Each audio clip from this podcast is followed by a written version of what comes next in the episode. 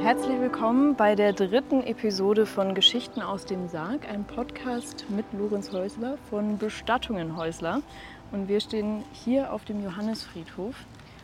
Und jetzt möchten wir einfach mal darüber sprechen, wie hat sich denn diese ganze Bestattungsszene entwickelt in den letzten 100 Jahren oder sogar mehr? Und vor allem auch den Vergleich vielleicht zu anderen Kulturen. Seit wann wird denn hier bei uns in Deutschland bestattet? bestattet wird schon, ich würde jetzt einmal sagen, immer. Und verbrannt aber auch. Da wo ich her bin aus Holzheim, da ist zum Beispiel noch ein Keltenhügel. Da ist eine katholische Kirche gebaut worden, ich glaube 75. Und da waren so Sandhügel, Keltenhügel sagt man da. Und da haben sie auch Urnengefäße gefunden. Also erdbestattet und feuerbestattet worden ist in unseren Breitengraden hier in dem Europa schon immer. Beides. Was jetzt da stärker ist, da müsste man tatsächlich äh, in die Geschichte eingehen. Warum wird denn bestattet? Warum bestattet wird? Früher, da haben wir die Leute, also wenn man jetzt in die Geschichte zurückgeht, ins Mittelalter von mir aus, oder auch noch früher, die Leute haben ja allerweil was mit reingekriegt ins Grab. Ganz Betuchte, die haben ja ihre Pferde, die haben ja ihr ganzes Ding. Da könnte man jetzt halt ausschweifen, wenn man die Pharaone anschaut, was die mitgekriegt haben. Aber auch bei uns hier Grabbeigaben. Es war, früher war das viel bewusster, dass es ein Weiterleben nach dem Tod gibt. Auch in unserer Ecke hier. Da ist ein Schwert mit worden, dass sich der halt wehren kann. Schmuck ist mit reingetan worden, auch Essen. Also in den Gräbern ist ja ganz interessant, was man da alles findet.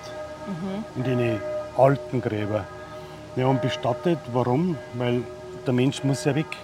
Das beginnt ja sehr schnell, die Zersetzung vom Körper. Ist ja auch mit Gerüchen äh, verbunden. Da kann ich eigentlich eine Geschichte erzählen, da habe ich selber schmunzeln müssen. Das war in der Oberpfalz draußen und da habe ich der seinen Mann beerdigt.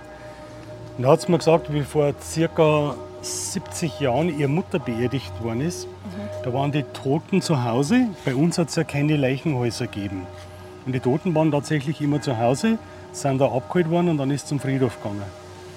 Ja, und dann sind die Leute da reingegangen und die Mutter war oben im oberen Stock.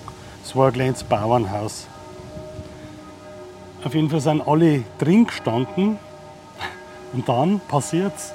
Sarg offen und der Boden ist durchgebrochen.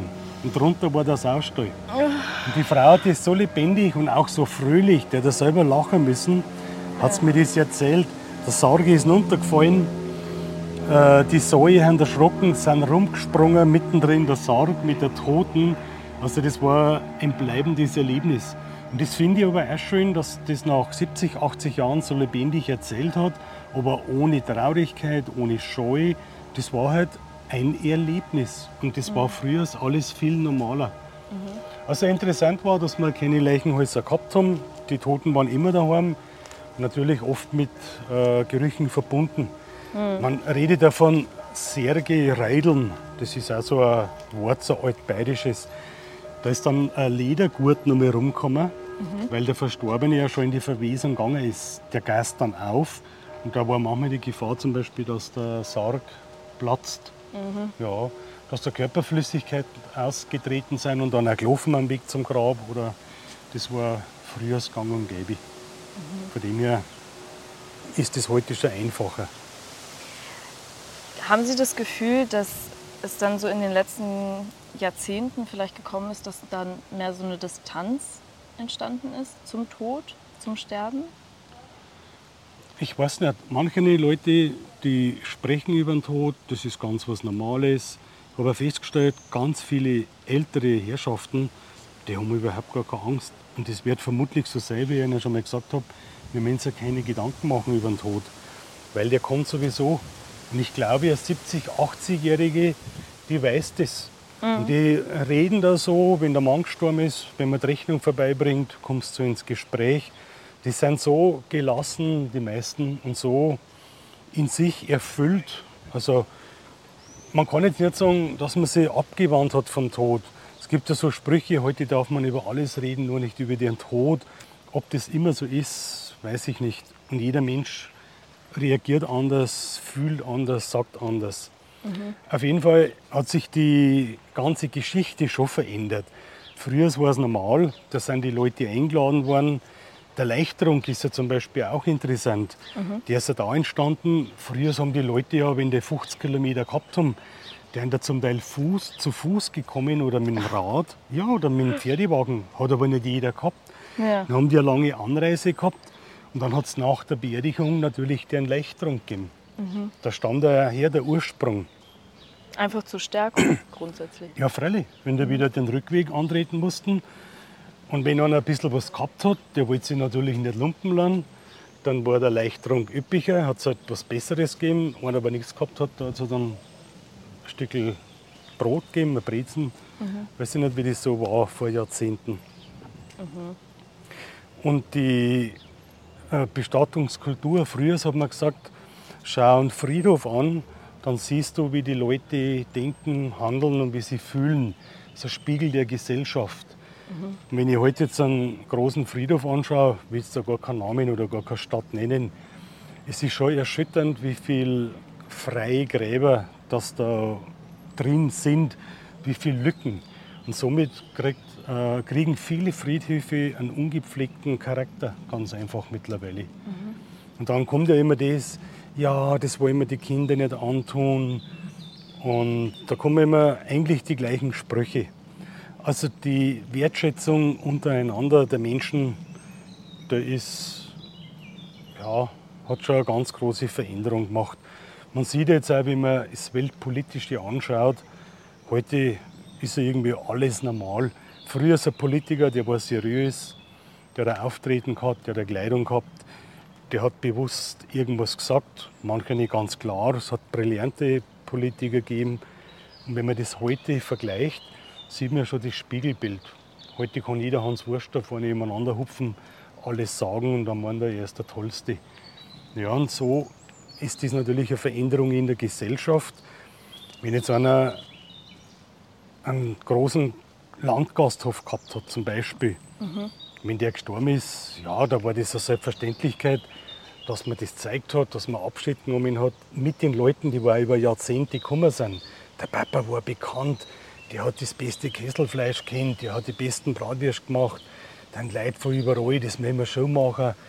Mhm. Und selbst da ist es so weit gekommen, dass da erst einmal eine Einschulung gemacht wird. Dann nimmt die Familie Abschied in aller Ruhe. Und nachher liest dann in der Zeitung, dass der und der verstorben ist. Das wäre vor zehn Jahren gar nicht denkbar gewesen. Das hätten sich die Leute gar nicht traut. Also es ist ein großer Um, wie sagt man das? Also es wandelt sich die Gesellschaft und somit auch die Rituale in einem Friedhof. Mhm. Es hat es einfach nicht gegeben, dass man Leute abholt im Krankenhaus, zur Einäscherung bringt und dann setzt man die Urne bei. Mhm. Mit Einladung schreiben, zum Beispiel eine Zeitungsanzeige oder ohne. Oder dann nachher, wir haben in aller Stille Abschied genommen. Das muss man einfach so anerkennen. Manche Leute wollen das und mhm. dann wird das wohl auch so in Ordnung sein. Also vor zehn Jahren war vieles anders und das Ganze, was jetzt so ist, ist eigentlich schon normal.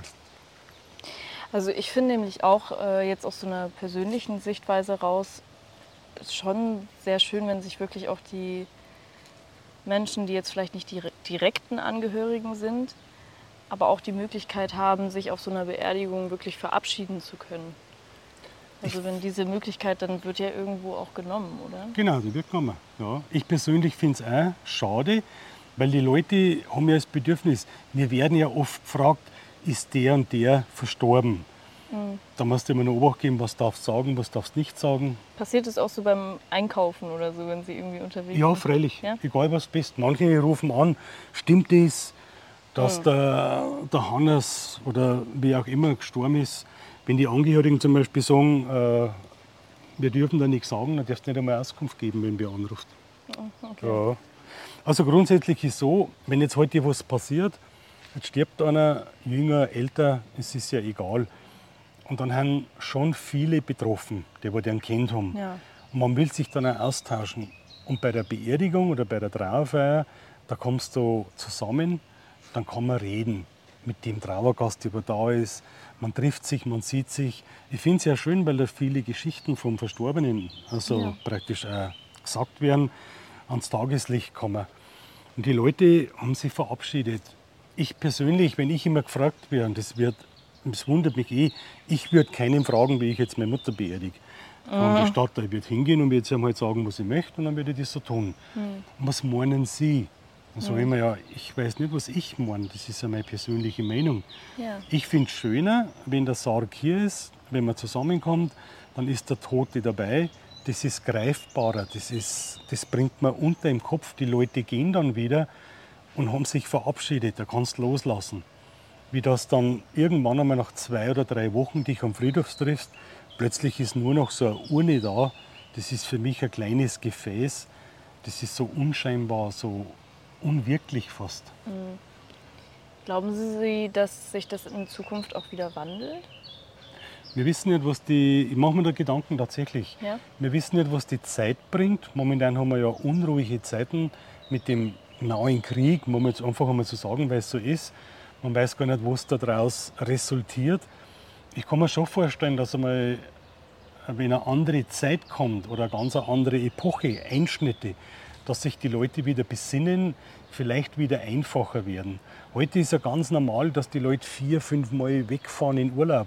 Länger oder kürzer, das ist wurscht. Und früher haben wir halt das gern gemacht. Da war das so, dass Samstagnachmittag, da bist du am Friedhof gegangen, da hast du das Grab von deinen Eltern, Großeltern gemacht und gern gemacht. Das war kein Muss, wie man heute jetzt muss gießen, das mhm. muss. War halt früher nicht so. War eine Selbstverständlichkeit hat vielleicht auch nicht immer gepasst. Was haben früher die Hausfrauen für ihre Arbeit gehabt? Die haben alles machen müssen und dann das auch noch. Und ich glaube, heute wird es schon ein bisschen leicht auch gemacht. Mhm. Aber es ist angeboten, die Formen haben wir ja schon gesprochen. Mhm. So eine Urnenwand in der Ding, in der, also Urnenbestattung in der Wand, Platte drauf, brauchst nicht gießen, brauchst nicht pflegen, brauchst nicht einmal unbedingt hingehen. Mhm. Wobei das Hingehen auch schon wieder eins ist, für mich persönlich ist es total egal, wo mein Papa liegt. Ich weiß, wo er liegt, aber ich habe jetzt nicht das Bedürfnis, dass ich da hingehe aufs Grab oder von meiner Mutter. Der ist bei mir. Wenn ich im Garten bin und sehe was, ah, da weiß ich, gar Papa, das hat dir gefallen. Und auch nach Jahrzehnten, um stelle fest, ja schon über 30 Jahre gestorben. Oder wenn du unterwegs bist, fährst du zum Chiemsee, machst einen Ausflug, hockst dich hin, da sage ich, gar Papa, das hat dir jetzt auch gefallen. Weil mhm. das hat ihm gefallen und somit sind er ja immer lebendig. Mhm. Also der Tote, wenn du das willst, der ist ja immer bei dir. Das andere ist ja nur mhm. äh, muss, weil irgendwo müssen sie ja hin. Und das ist dann der Friedhof. Was aber auch wirklich eine schöne Vorstellung ist, weil viele Kinder oder zum Beispiel Enkelkinder ja auch oft wegziehen. Also ich glaube, dass das ja auch nochmal so ein bisschen dazu kommt, dass äh, im Vergleich zu früher die Familien ja sehr an einem Ort geblieben sind und jetzt das sich sehr verbreitet teilweise. Und dann äh, dieser Weg zum, zum Grab halt dann manchmal sehr viel länger ist, als das früher vielleicht mal war.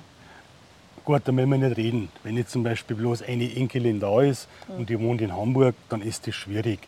Aber ich kann mich erinnern, wie ich das Geschäft angefangen habe, vor 20, 30 Jahren, da war immer noch wer da, eine alte Person oder mehrere sogar, die wo die Grabpflege im Dorf gemacht haben. Mhm. Und ich muss immer ein bisschen Obacht geben, was ich sage, weil ich sage schon immer, was ich mir denke manchmal. Es ist erstaunlicherweise, wenn es ums Erbe geht, da ist man nicht weit weg. Also das passt immer. Nee, es ist so ein bisschen ein Eindruck manchmal. Also es gibt Fälle, da geht es gar nicht, weil wirklich gar keiner da ist. Aber es sind oft mehrere da und der andere wohnt zehn Kilometer weg. Die Leute haben für alles Zeit. Die können auf Volksfest nach Ringsburg, Überall fahren die hin und finden die Zeit für alles. Für eine Floßfahrt, für eine Radeltour. Man könnte ein Grab pflegen, wenn man möchte, glaube ich. Mhm. Also es wird ja schon alles ein bisschen leicht gemacht und schön geredet. Und dann nochmal zurück zum Kommen aufs Erbe. Da haben sie auch kein Problem nicht, dass man das praktisch äh, unterbringt. Warum soll ich dann jetzt Grab von meinem Angehörigen auch pflegen können? Wohin will ich auch einen Weg? Mhm. Aber das ist meine persönliche Meinung. Mhm. Ich würde gerne noch mal ähm, auf die kulturellen Unterschiede, die es so gibt. Also wir kennen ja jetzt meistens nur diese, diese Erdbestattung, die Feuerbestattung. Was für verschiedene Bestattungsarten gibt es denn überall so auf der Welt? Was sind denn da so die, die Ihnen so in den Kopf kommen? Also da kenne ich mich natürlich auch nicht komplett aus, weil ich viel gearbeitet habe die letzten Jahrzehnte. Aber äh, zum Beispiel in Kuba, mhm. da werden ja die Leute in so Röhren reingeschoben, da stinkt es ja dementsprechend. Und dann sterben wir wieder welche, dann bringen sie wieder einen Platz. Dann wirklich, also ich habe da Bilder, dann kommen die raus, sind mehr oder weniger halb verwest und werden da einfach auf freier Fläche, werden die da dann gar verbrannt. Das ist total interessant. Mhm. Also zum Beispiel sowas. Indien, ja, da kommst du aufs Brett drauf und wirst halt da. Das ist so interessant. Die werden verbrannt, öffentlich. Da ganz normal, wie jetzt irgendwo da im Park, da läufst du vorbei, die fahren mit dem Fahrrad vorbei, der Autoverkehr und da drin werden die verbrannt. Das mhm. ist total interessant. Also Kulturen, äh, bestattungsmäßig gibt es bestimmt viele. Es gibt, ich glaube, bei den Inkas ist das so oder immer noch so, dass ich nichts Falsches sage. Die holen ja ihre Toten tatsächlich immer am Jahrestag, wenn die gestorben sind, werden die wieder aus dem Grab geholt, aus der Gruft, wo ja immer die sind, werden daheim hingestellt da machen die eine Feier, eine Gartenparty, würden wir sagen. Und der ist da mittendrin. Und da werden Blumen hinten und da wird Prost gemacht mit der, der schon zehn Jahre gestorben ist. Mhm. Finde ich auch total interessant. Mir gefällt sowas. Ich habe da keine Berührungsängste. Gab es denn schon mal solche Anfragen so in die Richtung, so ein bisschen aus so anderen Kulturkreisen sozusagen? Nein, gar nicht. Da sind wir, glaube ich, auch zu weit entfernt. Wir sehen das einmal in Geschichtsbüchern oder in Reportagen am Fernsehen, wenn du das gerade einmal siehst. Also habe ich tatsächlich noch gar nicht gehabt. Mhm. Anfragen selber hat man natürlich äh, Urne zu Hause und das ist in Deutschland ein bisschen schwierig. Also die Anfragen hätten wir. Was ich persönlich begrüßen würde, äh, Urne, das ist ja total neutral, da kannst du nicht krank werden, da geht keine Gefahr nicht davor aus. Warum man das nicht einmal ändert, dass man sagt, wenn es wer zu Hause haben möchte, dann erfüllen halt den Wunsch. Da mhm. sollten einmal unsere Politiker vielleicht in sich gehen. Es wäre eine ganz einfache Sache, dass man das beschließt. Es ist möglich in einem gewissen Rahmen. Zwei Bundesländer haben es. Eins ist zum Beispiel Bremen. Wenn du selber ein Haus hast und einen Garten, die haben das einmal eingeführt und es ist, glaube ich, immer noch, da darfst du das dann schon machen. Mhm. Ich denke, in Bayern wird das am allerletzten dann passieren, wenn die anderen das machen wir werden die Letzten sein. Aber es wird mhm. kommen. Ja, glauben ja, Sie? bestimmt. Okay. Aber ist es dann nicht auch, also ich meine, wenn das Grundstück irgendwann mal verkauft wird, dann also stelle ich mir auch irgendwie. Äh, da bin ich ganz entspannt, ja? habe ich ja gerade schon gesagt. Jetzt gibt es die Bio-Urnen. Okay. Und da bist du wirklich nach einem halben bis zwei Jahren, die zersetzen sich, mhm. da kommen Bakterien dran in der Erde, Feuchtigkeit, die schöne Urne, was man da sieht, die zersetzt sich und dann ist der bisschen Asche, was noch da ist, in der Erde drin. Und das ist ja so unwichtig. Wir sind nicht wichtig, wir Menschen. Mhm. Also wir sind eine Zeit lang da und dann verschwinden wir Millionen. Wenn man hier schaut, der alte Friedhof, 17., 18. Jahrhundert, die sind alle damals da rumgelaufen, haben gearbeitet, haben gelebt, haben gewirkt, dann sind sie bestattet worden. Vergessen worden sind sie nicht. Sie sind ja lebendig zum Beispiel an den Grabsteinen oder halt in der Familie durchs Reden. Aber grundsätzlich sind wir nicht wichtig und wo die Asche ist, ob die jetzt dann in dem Garten drin ist und irgendwann kommt einmal einer, macht eine Garage hin, dann ist es halt weg. Nichts ist ja ewig. Mhm. Selbst Friedhöfe sind schon aufgelassen worden. Mhm. Also nichts ist ewig. Das kann sehr befreiend, aber auch sehr beklemmend sein, glaube ich, diese Erkenntnis. Ja, ich weiß nicht, für den einen ist es so, der andere empfindet so. Ja. Gibt es denn so verbotene Gedanken, die man in so einer, so einer Trauerphase haben kann? Oder so Sachen, dass sich Leute auch irgendwie dann denken, dass sie sowas nicht denken dürften? Können ja wieder ein Stück laufen. Ja. Verbotene Gedanken. Da müssen wir jetzt ein wenig auf die Sprünge helfen. Weil ich weiß ja nicht, was die Leute denken. also ich könnte mir zum Beispiel vorstellen oder habe auch, ähm, das ist jetzt sehr persönlich, aber bei mir ist auch eine Freundin von mir gestorben, sehr jung. Und da war ich am Anfang sehr sauer, weil sie sich auch selbst äh, umgebracht hat. Und ich habe sehr lange gebraucht, das zu akzeptieren, dass es auch okay war, dass ich zuerst mhm. sauer Gut. auf sie war. Ja, ja, jetzt verstehe ich praktisch, was mhm. Sie meinen mit verbotenen Gedanken. Mhm. Das ist ganz normal. Wenn jemand freiwillig aus dem Leben geht, früher war das ja ganz schlimm, die Kirche hat ja nicht einmal im Friedhof bestatten lassen, die Rituale haben es ja gar nicht gegeben. Mhm. Ich glaube, wenn ein Mensch bewusst geht, der hat so viel vorher erlebt, ich sage jetzt wirklich erlebt, durchlebt und mitgemacht von der Gesellschaft. Ich glaube, der hat eigentlich Grausames erlebt. Und da sind wir Menschen schuld. Wenn einer freiwillig geht, zu dem habe ich zum Beispiel auch noch eine extra gute Bindung. Da bin ich gedanklich voll bei dem, schau, dass er der aufnimmt, kriegt von mir nur einen Zuspruch, weil das ist schon eine Leistung, wenn du das machst. Und eigentlich ist es traurig, dass es so weit kam, dass er es gemacht hat. Mhm. Und da bin ich eigentlich entspannt. Das ist ja ganz normal. Das gibt es in der Tierwelt auch. Mhm. Ja. Also dass jemand, ich würde nicht reden von einem Selbstmord, weil das ist ja auch schon wieder so ein hartes Wort, so ein Besserwisserwort. Mhm. Wenn jemand sich verabschiedet von der Welt, sei es jetzt halt freiwillig, wie wir gerade gesagt haben, dann ist das auch sein gutes Recht. Ganz normal, finde ich. Also ich finde das ganz normal, wenn einer geht und dem langt bis daher, ist doch schön. Mhm. Ja, dem wünscht man gute Gedanken. Aber können Sie dann verstehen, wenn, wenn, man da, wenn da andere Gefühle hochkochen, die jetzt nicht unbedingt einfach dieses Verständnis sind? Ich habe ja mittlerweile für alles Verständnis. Da kann ich eine kurze Episode sagen, ist eigentlich nicht lustig.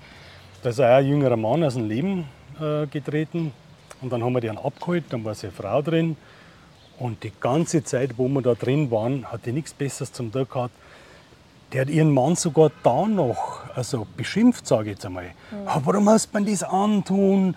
Und ich weiß gar nicht, wie oft der Satz gefallen ist, bis wir dann endlich gehen konnten.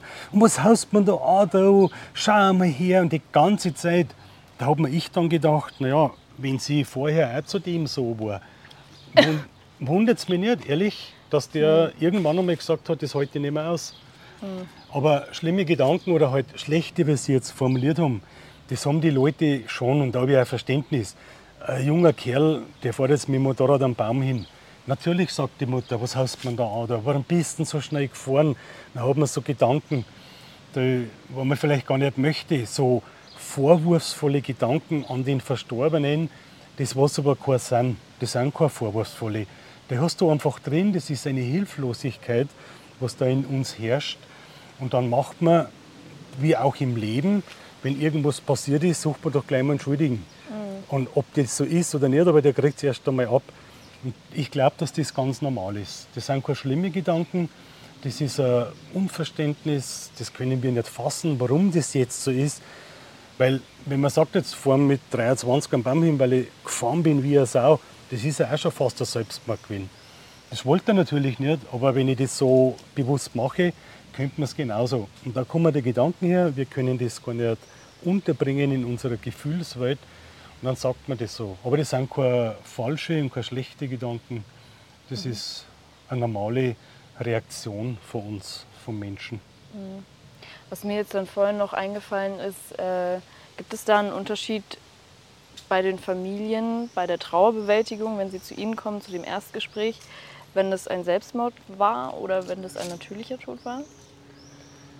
Äh, die Leute zeigen das manchmal gar nicht. Manchmal merkt man es ein bisschen, die überspielen sie jetzt, wollen stark sein. Das ist ganz interessant. Eigentlich jeder Trauerfall ist interessant, wie die Leute sich geben, was sie von sich geben, was sie so loslassen. Manchmal wundert man sich. Was ich festgestellt habe, wenn einer freiwillig aus dem Leben gegangen ist, mhm. sind oftmals jüngere Menschen und mit diesen Eltern oder Hinterbliebenen kannst du komischerweise total schön arbeiten. Ja. Das, ja, die sind zufrieden, da passt alles, das suchen da nichts an den Haaren herbei, was wir tun könnten. Da wird auch eine Trauerfeier gemacht, alles genauso. Aber die haben total auf einer anderen Wellenlänge. Das mhm. fällt mir oft ein. Und manche, wo das eben nicht ist, die suchen da irgendwas und meinen, sie müssen jetzt da nochmal was erfinden und sind halt nicht so entspannt. Mhm. Also mit denen, da habe ich auch keine Berührungsangst, weil das ist für mich ein Mensch, der da kommt, ich muss mich da gar nicht vorbereiten. Mhm. Die kommen, manchmal stehen sie ja vor der Türe, du musst halt sofort verstehen, einfach verstehen. Und ja, da ist ein oder das andere Wort Gold wert. Mhm. Ja. Und jetzt noch so die philosophischere Frage, was glauben Sie denn, was passiert, wenn ich jetzt sterbe? Was passiert, wenn Sie sterben? Ja, das habe ich schon oft gehabt. Und auch manchmal, wenn Angehörige dann ja, hilflos sind und total traurig, dann muss der irgendwie was sagen. Mhm. Und das habe ich schon manchmal dazu gesagt, sage, eigentlich will ich das gar nicht sagen, weil sonst sagen sie gleich, der hat ja einen oder der hat nicht alle Schüsseln im Schrank. Ich persönlich glaube, wenn du stirbst, dann tauchst du ins Licht ein. Und das ist alles so unbewusst schade, weil ich weiß ja, was passiert. Also ich weiß, du magst die Augen so, dann wird es zunächst dunkel. Und im gleichen Augenblick, von dem ganz dunklen, kommt plötzlich ein Licht, wie wir es noch nie gesehen haben. Noch nie. Und deine Seele geht raus. Du gehst, glaube ich, tatsächlich, was man so oft hört, da wird die Oma schon auf dich oder halt der Bruder oder ein lieber Verwandter, den du gern magst, der nimmt dich Empfang, so eine Art Blumenwiese, das kann man sich vorstellen. Friede, ich sage einmal, kann ich mir vorstellen, wie Harfmusik, so leicht dahinter. Du gehst ins, in die bedingungslose Schönheit. Also ich glaube, unser Leben, manchmal frage ich mich, ob ich überhaupt lebe hier, ob das so ist oder ob ich nicht schon irgendwie weiter bin und das spielt sich gerade so ab. Ich weiß nicht, ob ich das erklären kann. Also du gehst vom Dunkel sofort ins Licht und du möchtest nicht mehr daherkommen. Bin ich mir ganz sicher. Und die Seele, die stirbt nicht. Du stirbst auch nicht, du bist da nicht weg. Sie dürfen mir das wirklich glauben, ich meine das ernst. Sie sehen, die Freundin, was gerade gesprochen haben, sie werden wieder sehen. Und manchmal kriegt man ja hier keine Antworten. Die kriegen wir dann auf der anderen Seite. Also wir sehen die ganzen Leute, die wir vermissen, egal wie schlimm und wie traurig oder nicht so traurig, wir werden uns wiedersehen. Da bin ich vollkommen überzeugt. Finde das ein sehr schönes Schlusswort. Äh, ich danke Ihnen für diese tolle dritte Episode. Und das war's mit dem Podcast Geschichten aus dem Sarg. Dankeschön.